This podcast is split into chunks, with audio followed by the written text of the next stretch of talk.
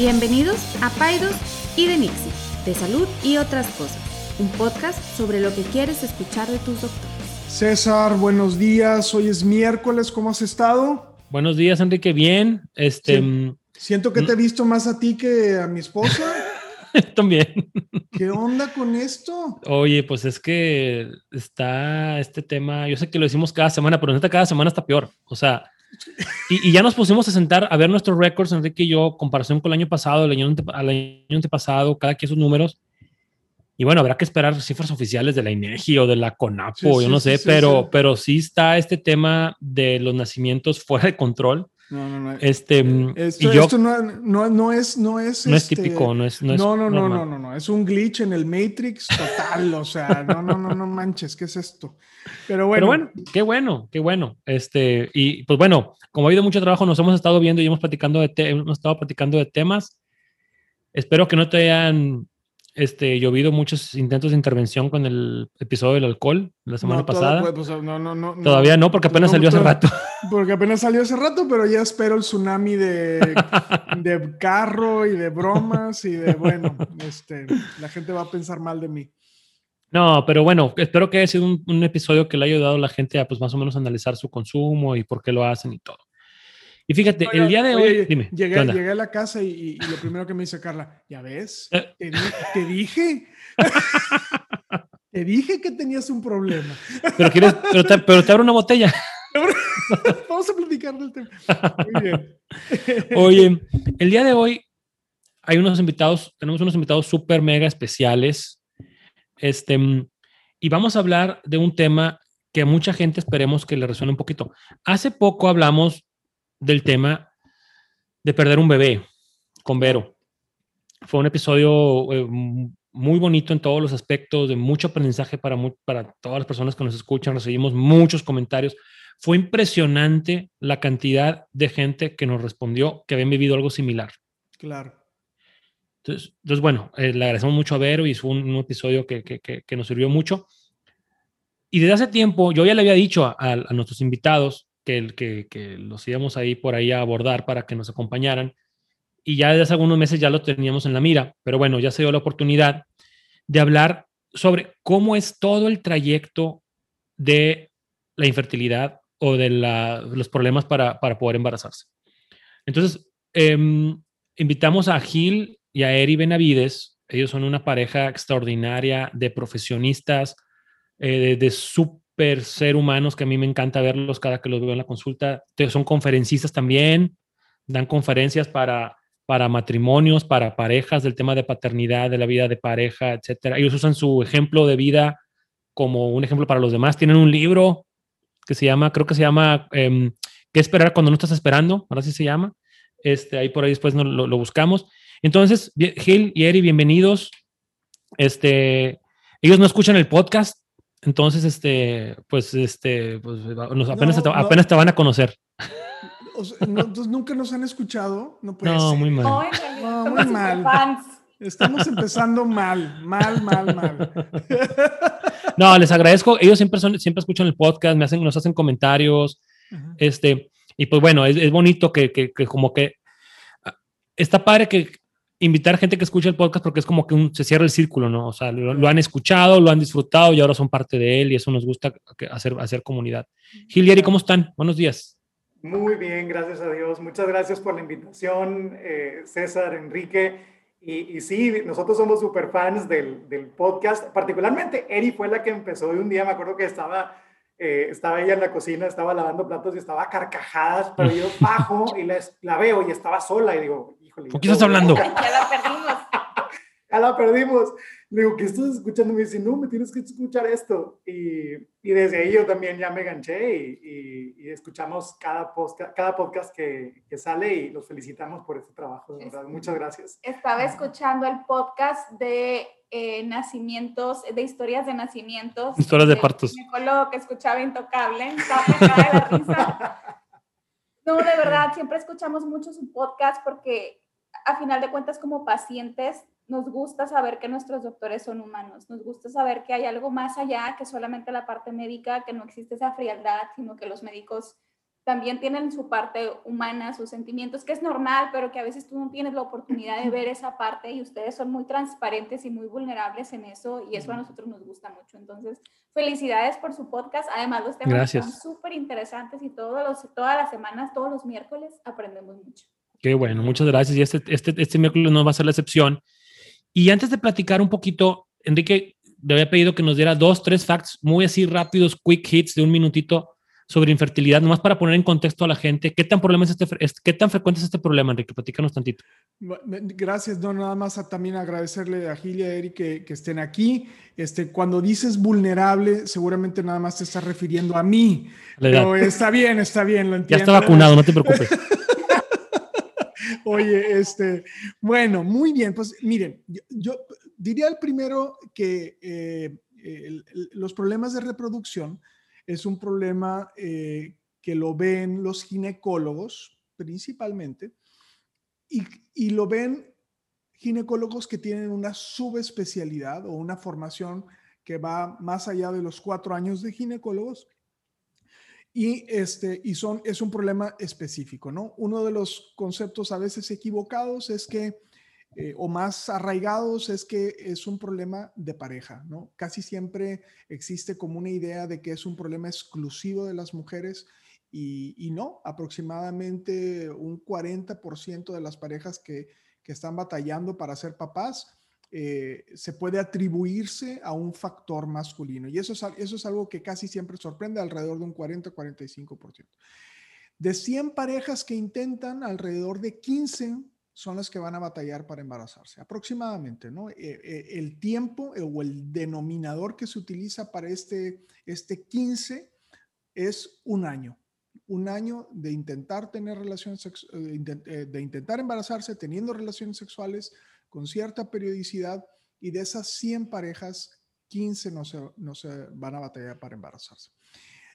otra cosa que sorprende mucho es el hecho de que la fertilidad va disminuyendo de forma más dramática, vamos a ponerlo así, en las mujeres a partir de los 35 años. En los hombres no es tan dramático, pero en las mujeres a partir de los 35 años, y este se vuelve algo también socialmente importante porque cada vez las mujeres se están embarazando más tarde, eh, por muchos motivos que a lo mejor discutiremos el día de hoy, pero este es algo, es una inquietud que, que, que preocupa a muchas de las mujeres particularmente. A los hombres no, no sé por qué a los hombres no nos preocupa eso.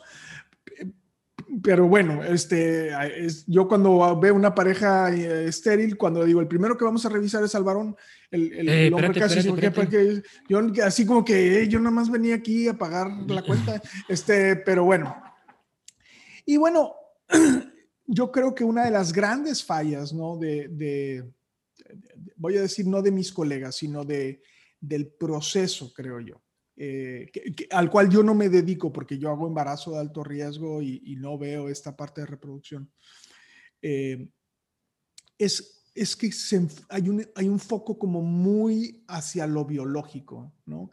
Creo que, que, eh, de hecho, no es un problema particular a los trastornos de fertilidad, sino creo que los médicos nos enfocamos con mucha frecuencia solamente a los aspectos biológicos y hay todo un mar de emociones y de cosas que pueden estar alrededor de todo esto que hace que sea eh, todavía un problema mucho, mucho, mucho más complejo que el solo hecho de lograr un, embarazo y que ese embarazo llegue a término y como le decía, este, como le decía César hoy en la mañana, y de llevarse un bebé a casa, ¿no? Porque hay un problema ahí donde tú puedes embarazarte, pero que no llegue a término y entonces, pues desde el punto de vista del objetivo final, pues ese tampoco se está cumpliendo. Entonces es un problema prevalente eh, que, preocupa, que, que, que, incide en nuestra sociedad y que, que bueno, pues, pues digo, eso sería lo que yo diría como contexto para abrir el tema y, y, y, escuchar a Gilia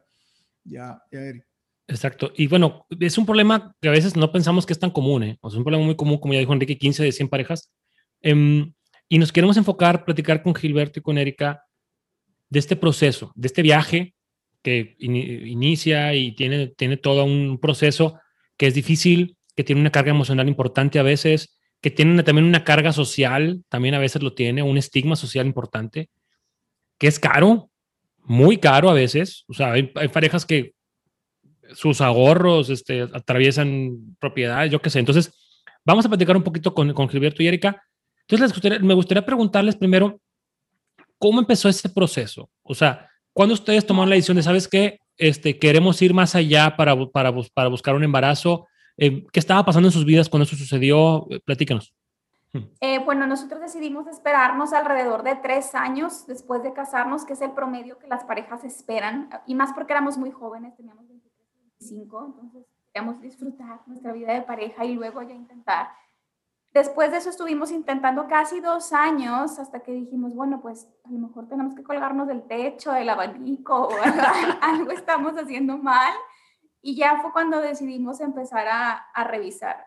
Paréntesis, yo creo que como consejo a las parejas cuando se van a casar, si van a decidir esperarse, yo creo que no está nada mal solamente hacerse una evaluación inicial para saber que todo está en orden, porque mientras más pasan los años, eh, los, los, las situaciones ginecológicas, sobre todo en las mujeres, aunque bueno, también en los hombres, se pueden ir pues complicando. Entonces siempre es bueno saber a, eh, cómo estás actualmente para saber qué planes a futuro hacer con esa certeza.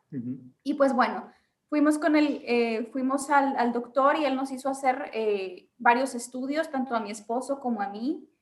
Y a partir de ahí pues empezó nuestro, nuestro viaje, ¿no? Que fue muy, ha, ha sido muy emocional hasta la fecha. Así es. Teníamos cinco años de casados cuando pues ya dijimos, oye, ya, o sea, tenemos que ir al taller mecánico para revisar que toda la maquinaria esté bien y funcionando completamente. Y pues bueno, como, como dijo ahorita Enrique, me dicen mí, voltean a ver a mí, bueno, este, pues agarre usted este vasito y vaya, este amigo del vasito allá y vamos a ver que usted esté bien. Y yo, no, pero yo estoy perfecto, ¿no? Pero bueno, eh, mi esposa también eh, la revisaron y eh, a los días teníamos que ir a recoger nuestros resultados, particularmente los míos. Entonces, yo como que lo dejé a la desidia, o sea, dije, no, al rato voy por ellos. Y no fui. Pero yo soy medio intensa, entonces y, yo fui. entonces, fue y ella donde ve los resultados y ve donde debe de haber un número de, eh, pues, el, conteo, ¿no? De, de, de, esperma, pues ve puros ceros, o sea, ve, ve nada. Entonces le habla a nuestro médico con el que usualmente tocamos base para otras cosas, eh, así como del día a día.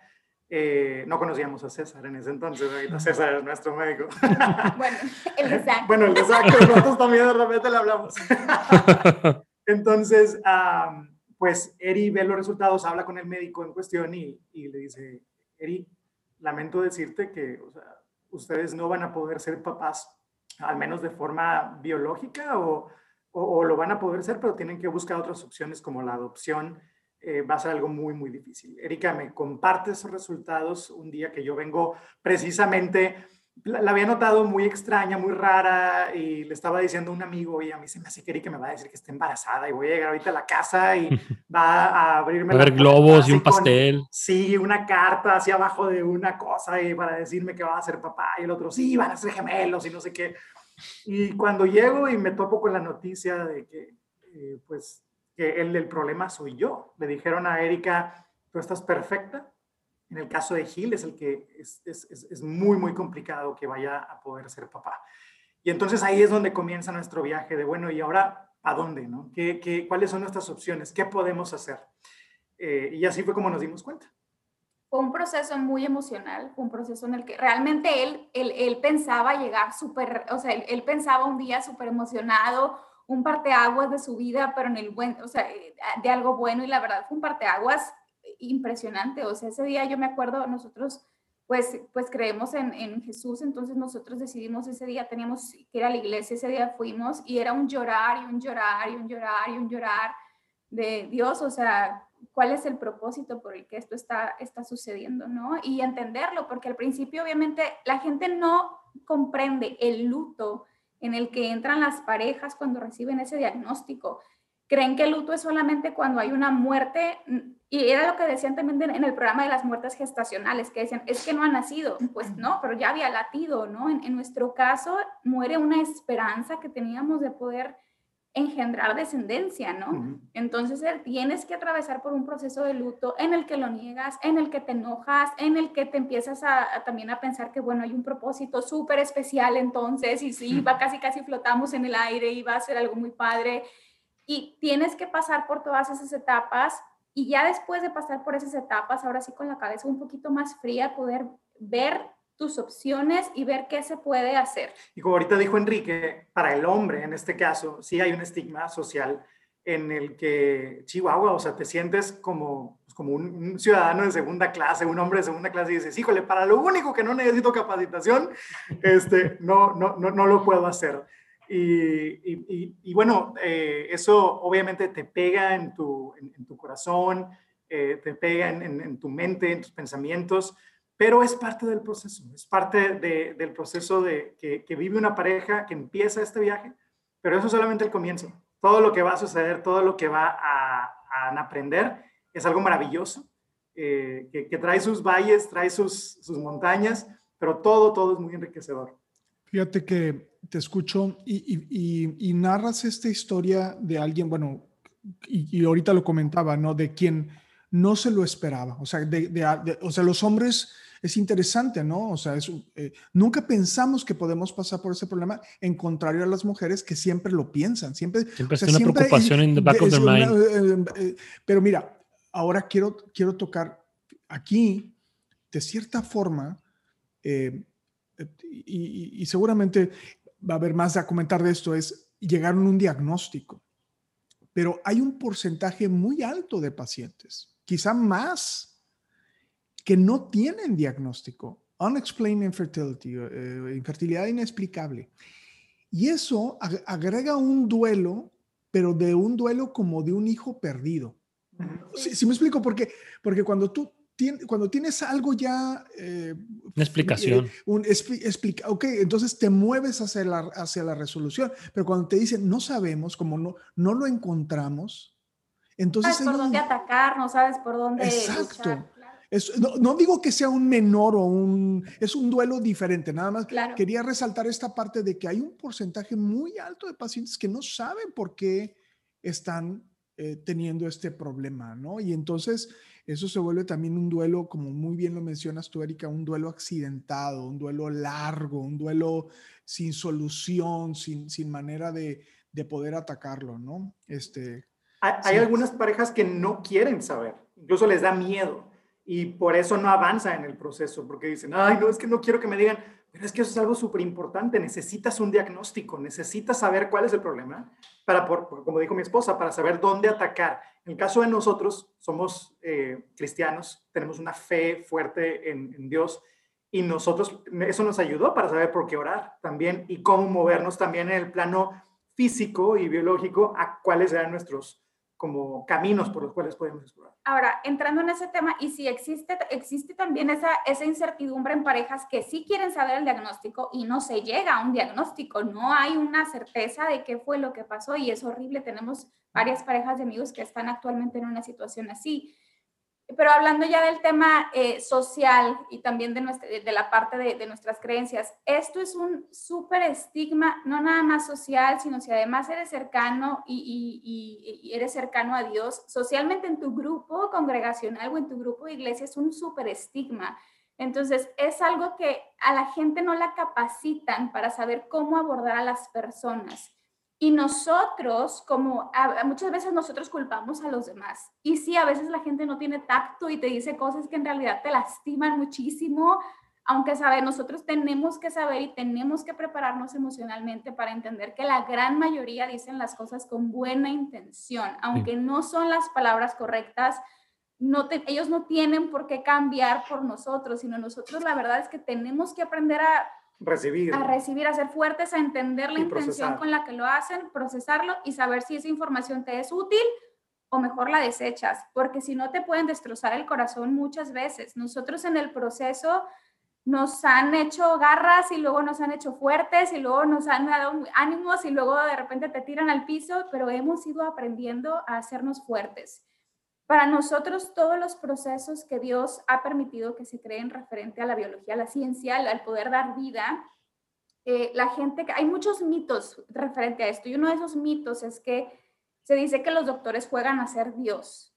Y la realidad es que la gente lo dice sin saber, porque cuando tú ya estás dentro de un proceso así, te das cuenta todas las limitaciones que tienen los médicos, todas las cosas que faltan por desarrollarse y todo el amor que tienen esos médicos y la emoción que les da cuando te embarazas y cómo casi lloran contigo cuando el embarazo no se logra, cómo el latido del corazón ellos no lo pueden asegurar, cómo ellos no pueden realmente asegurar, pueden intentar y ayudarte a que se implante en el lugar correcto, pero no pueden asegurarte 100% que tu embrión no se va a implantar en una trompa no pueden asegurarte que va a haber latido. Y todas esas cosas nuestro médico nos decía, es que yo no puedo hacer nada al respecto, te puedo ayudar, hay métodos para intentar que se implante donde se deba, que, que pues asegurar el embarazo sano con todos los suplementos, pero al final el dador de vida es Dios y nosotros estamos lejos de poder lograr o asegurar que ese embarazo se logre eh, y haya vida en él. Esa fue la frase que rompió nuestro paradigma de lo que pensábamos acerca de los procesos de fertilidad asistidos por la medicina, en el que el médico que nos trató nos dijo, miren, yo voy a hacer todo lo humanamente posible, todo lo que yo estoy capacitado para hacer. He viajado por el mundo para traer los mejores, eh, eh, los mejores métodos los que, que, tienen la mayor tasa de, de, de, efectividad, pero el único que puede poner espíritu, espíritu de vida en ese embrión que te voy a implantar es Dios. es Dios. Y el único que puede lograr a que ese embarazo suceda y que termine en un bebé que van a ser es Dios. Entonces imagínate, uno llega como que a un, a un lugar que uno cree que va a ser un laboratorio tipo Frankenstein, o sea, de que aquí voy a dar vida, y, y, te das cuenta que no, o sea, que ellos también tienen esos límites y que ellos han decidido hacer esto, igual los embriólogos también, que su trabajo se me hace increíble, eh, y realmente tienen esa motivación y esa intención de ayudar. No dudo, obviamente, que hay algún pequeño porcentaje que se va más por la parte económica, porque al final de cuentas esos procesos son caros, pero realmente todos los doctores que nosotros hemos conocido,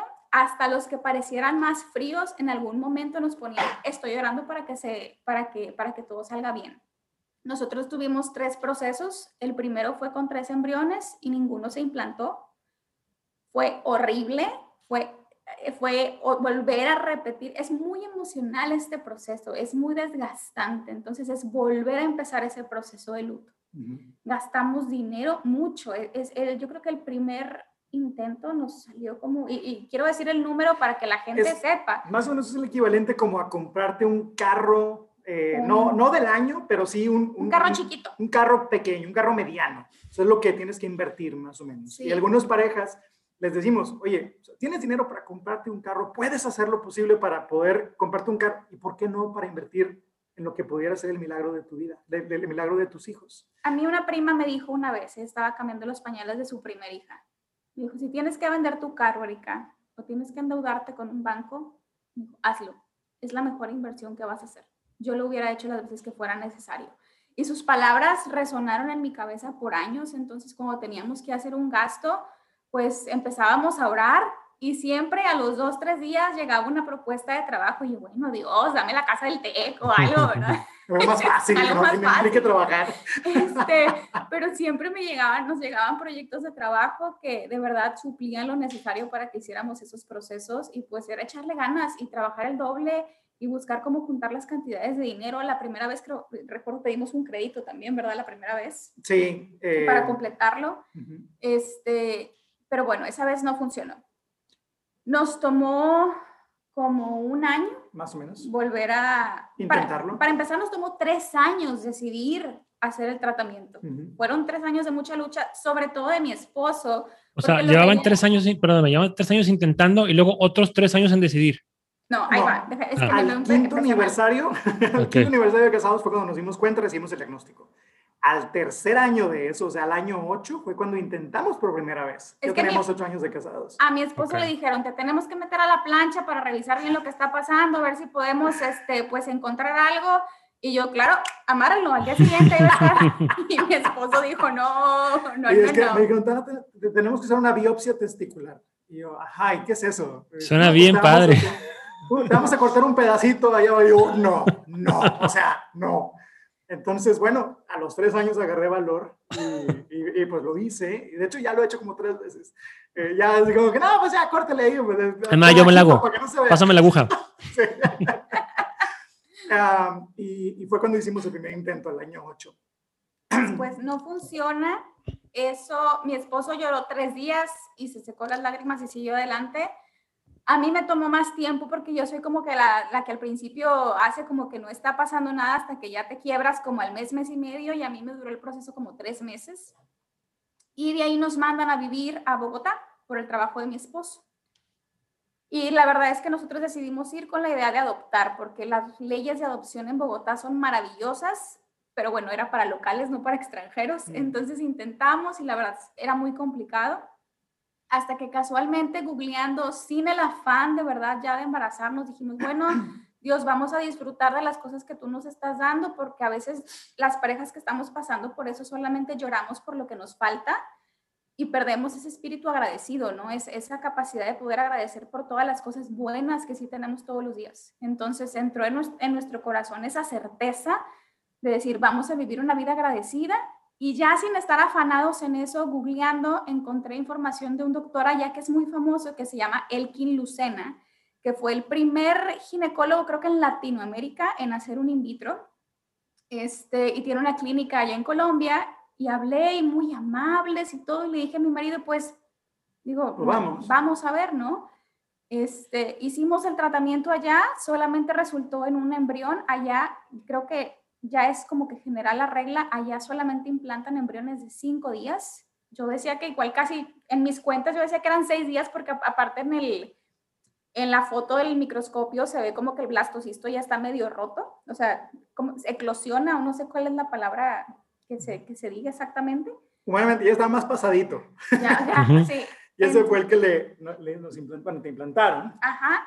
Y fue, el, o sea, dentro de todo su equipo de médicos, la verdad es que allá están muy avanzados porque tú vas allá a una clínica y está el nutriólogo, el psicólogo, y ya el ginecólogo, el andrólogo, el cirujano, el embriólogo, todo en un mismo lugar. Es una cosa maravillosa que aquí sé que ya se está empezando a hacer, pero pues la verdad es que ya están mucho más avanzados en eso.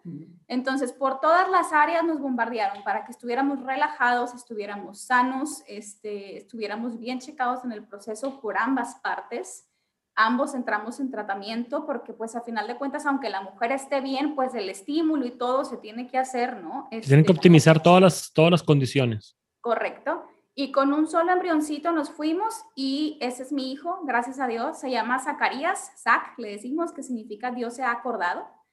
Y, este, y ha sido una bendición para nosotros. Nos dimos cuenta que estábamos embarazados justo en nuestro décimo aniversario de casados. Wow. Wow, qué padre. Pues muchas felicidades. Muchas felicidades. Oye, y pues bueno, digo, es una historia bien bonita que, que, cabe, que cabe en éxito, que acaba con un bebé.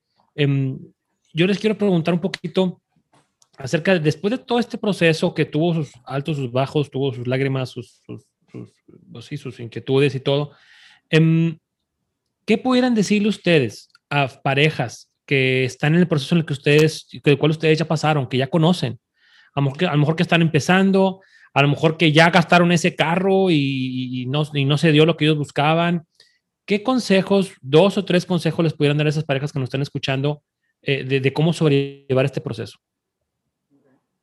El, primer consejo que les podemos dar es, miren, la paternidad eh, sí es el, buscar tener hijos, eh, es desde un punto de vista, digamos, humano y egoísta, pues es el que dos seres humanos, papá y mamá, puedan engendrar un hijo. Sin embargo, la paternidad no solamente se limita a eso. La paternidad también incluye, por ejemplo, la adopción.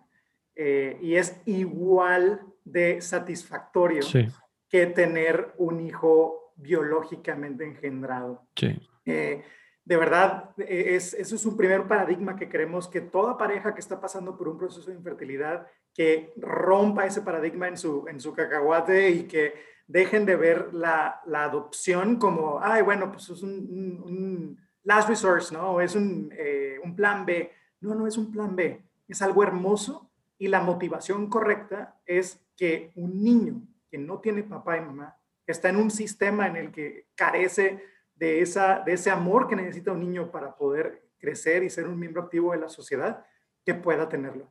Así que nosotros, cuando nos fuimos a Colombia, esa fue nuestra motivación. Fue, eh, pues bueno, ya no vamos a buscar la parte eh, médica, vamos a buscar la adopción. Y creo que eso cambió en nuestra mente y en nuestro cuerpo y afectó mucho, o sea, bajó los niveles de estrés, eh, preparó como las condiciones para que entonces un intento médico que hicimos más tuviera más éxito. Entonces, consejo número uno creo que ese podría ser, ¿no? El que no solamente te englobes en que, o sea, tener hijos es por la vía biológica. Ah, como que abre tu cacahuate a las diferentes posibilidades, ¿no? o sea, porque uno dice, no, adopción, no, adopción, no. Bueno, ve y siéntate en una plática de adopción y ya ahí te vas a dar cuenta si, si realmente está en tu corazón o no está, pero no deseches esa oportunidad. Eh, la otra sería, no te caigas del, del, del vagón si no funciona. Eh, porque muchas parejas pasa eso, ¿no? Hacen uno o dos tratamientos, hacen mucho esfuerzo económico y no funciona y entran en un luto y el luto les dura dos, tres años y lo vuelven a intentar.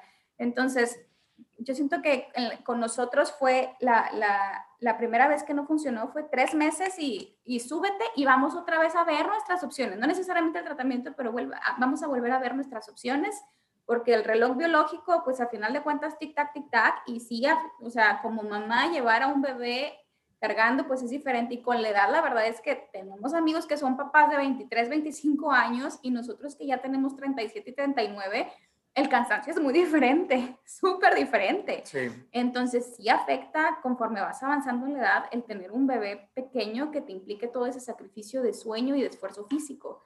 Entonces sería, no sé, si se caen, llórenlo, pero levántense e intenten seguir adelante. Sigan caminando. Otro consejo también sería precisamente busca un diagnóstico. O sea, no te esperes, que, no tengas, el temor no te detenga y no te domine.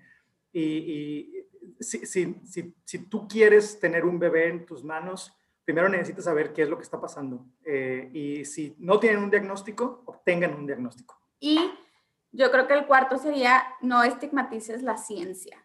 O sea, la verdad, yo siento que la ciencia es una bendición. Yo siempre lo he dicho, tú con un lápiz puedes escribir una carta de amor hermosa o puedes ir y clavársela en la yugular a alguien y matarlo. Es la motivación con la que usas esa herramienta que existe. Entonces, si la motivación que tú tienes es dar vida, es dar amor a tus siguientes generaciones, es una buena motivación.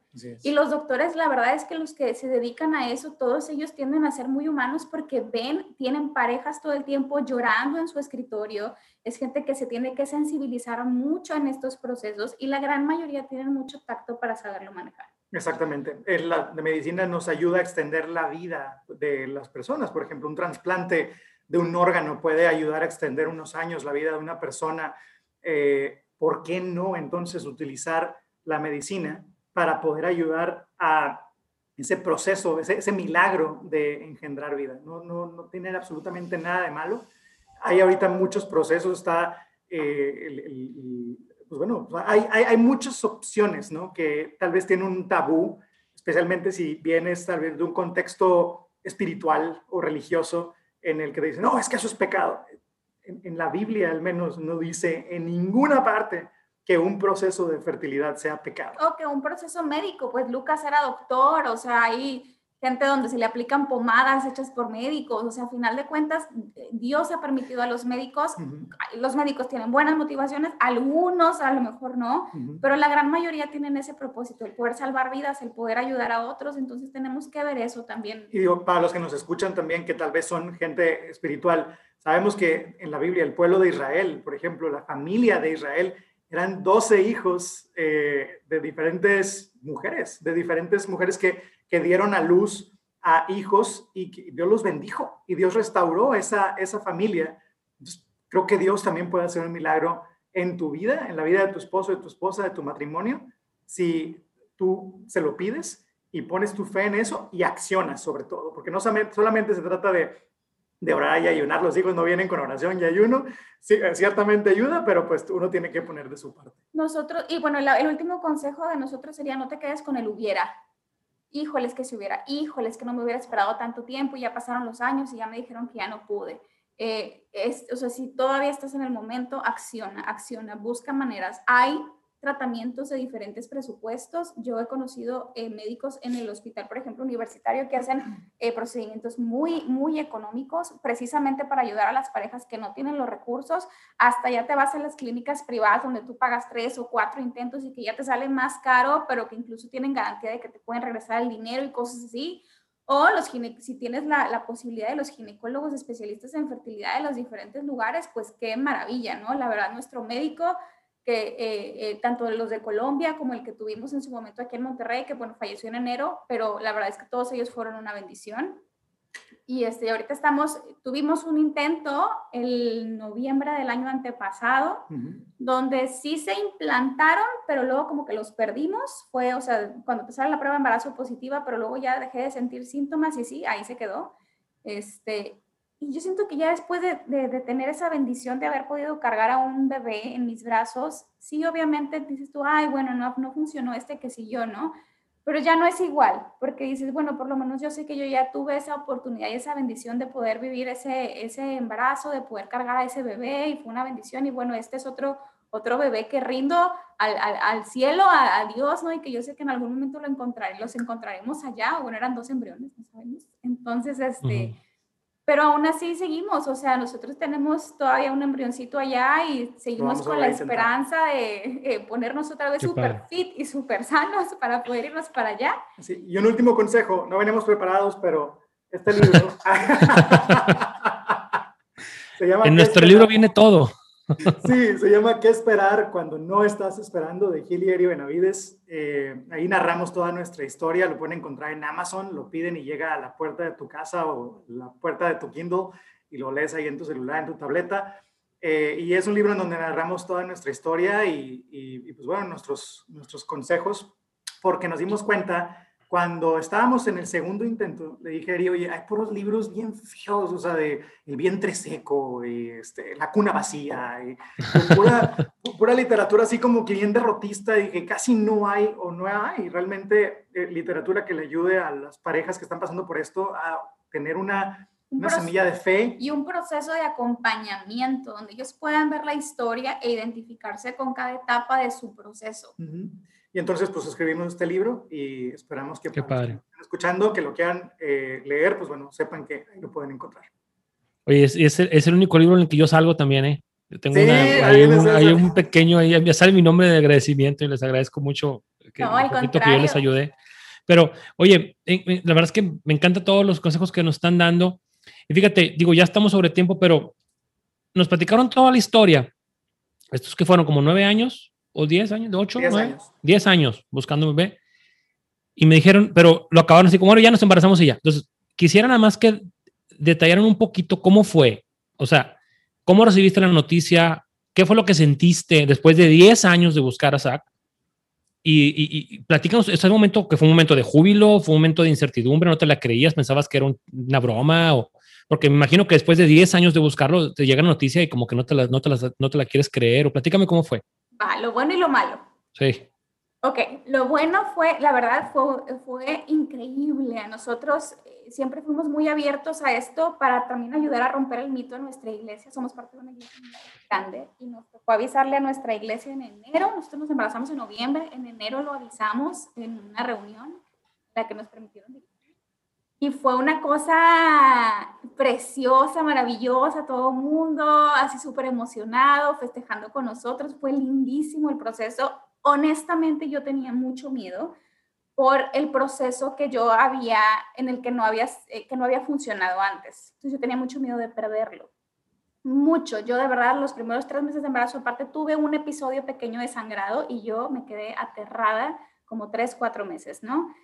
Los médicos son muy cuidadosos también en no darte mucha ilusión al principio. Siempre te dicen, bueno, embarazo positivo. En dos semanas vienes para checar si se implantó correctamente. Hasta, hizo, oye, hasta, hasta, hasta hiciste el, el, el, acento colombiano. Bueno. Sí, se pega, se pega. Este, y luego, este, bueno, ya, sí se implantó correctamente. Bueno, ahora vamos a esperar dos semanas más para ver si hay latido. Y yo, oh, no puede ser, o sea, otras dos semanas, ¿no? Hasta que ya escuchamos el latido, que pasaron las 12, 15 semanas, ya lo disfruté y ya tuve más sí, paz. Sí. Ahora, cuando tuvimos al bebé en nuestros brazos, después de tener tanto tiempo el anhelo de tener un bebé, tú te lo imaginas como un Disney Story, ¿no? O sea, tú te imaginas con tu música y tú súper relajada, hermosa, en tu pijama perfecta, arrullándolo.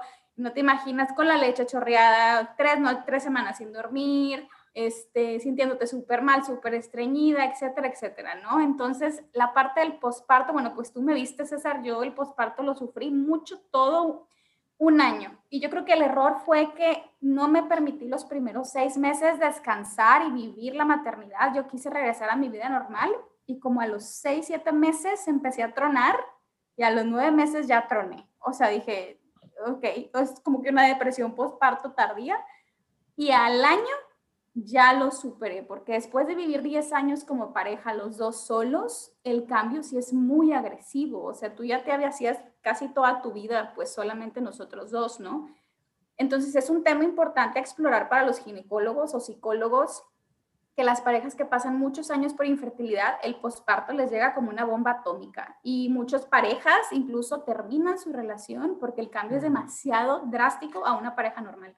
Sí, sí, sí, sí. Y como hombre, pues bueno, eh, es una medalla, ¿no? Tu hijo, y, no sé, digo, particularmente a mí el que haya sido varón fue, fue muy especial también.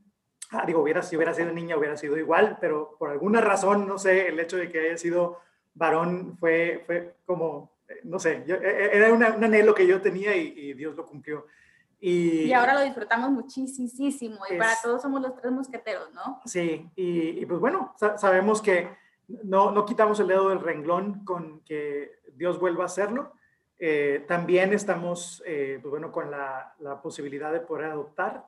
Eh, y, y, pues bueno, es, es yo creo que después de casarme con mi esposa, es una de las mejores decisiones de, de, mi vida, de nuestra vida.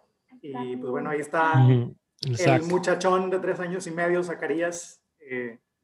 bueno, esa es nuestra historia la verdad es que gracias, valoras muchísimo a tu hijo todos los días, das gracias a Dios por él todos los días, lo abrazas todos los días, lo disfrutas como si fuera el último, porque tu manera de ver, o sea, de todo lo que le costó llegar a ese punto, al final lo, traduces en un exceso de, de, de, amor y de valorar y de siempre estar en constante sentido de agradecimiento.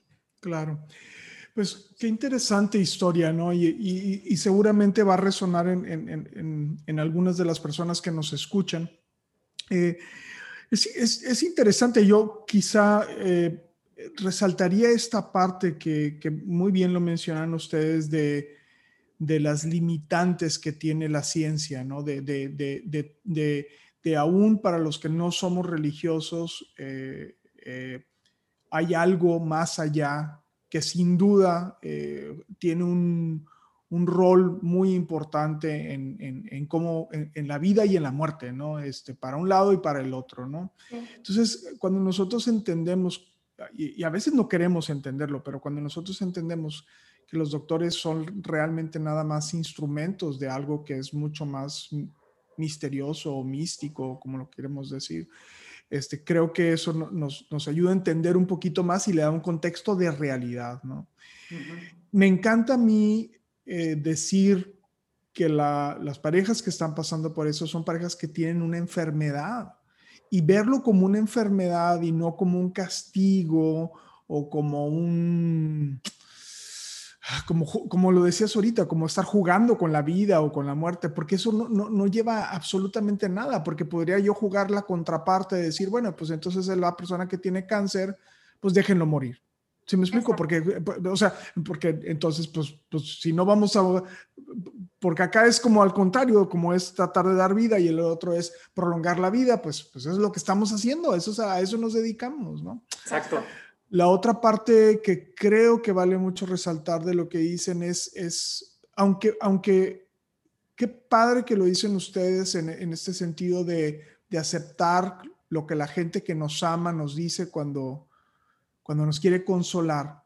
Pero también creo que vale la pena y, que la gente escuche esta parte, de decir, cada vez que tú le dices, ¿cómo? ¿No te has embarazado? O cualquier pregunta, ¿no? Que no necesariamente pudiera estar en el contexto de una explicación, podemos estar lastimando a alguien. ¿no? Entonces, como que creo que esa parte, aparte de estos consejos positivos, ¿no? De un, de una, un, ejemplo de lucha, de, de, de, búsqueda, de humildad, de ponerse, de, dejar de dejarse llevar por la medicina y por Dios, ¿no? O sea, eso hace también muy bueno, pero creo que nosotros también como prestar mucha atención a las palabras que utilizamos cuando nosotros hablamos con las personas que sabemos que a lo mejor no se han podido embarazar o no necesariamente, ¿no? A veces esta presión inclusive empieza con parejas recién casados, ¿no? Este, que tienen un año de casados y seguramente la mamá o la suegra, ¿y ustedes para cuándo? Y no quieren tener bebés, ¿y qué está pasando?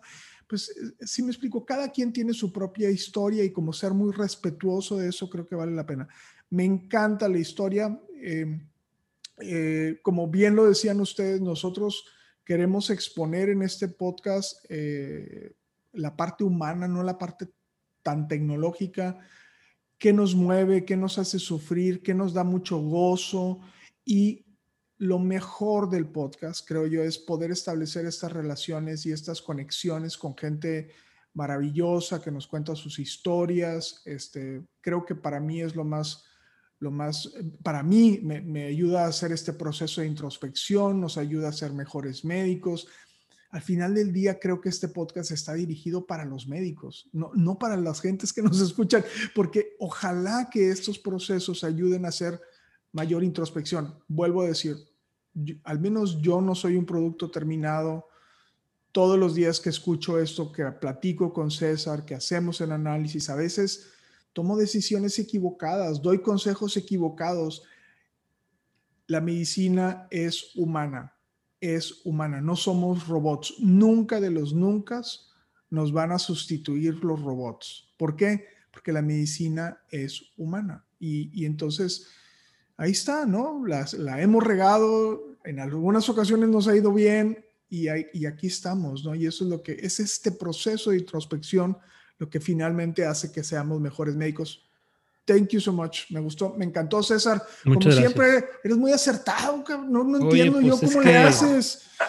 Donde pongo el ojo, pongo la bala, ya sabes. No entiendo, no entiendo, no entiendo. Este, no, la verdad es que digo, yo tenía ya mucho tiempo queriendo invitar a Gil y a Eri, que por cierto, bueno, les recordamos el libro que ellos tienen que esperar cuando no estás esperando.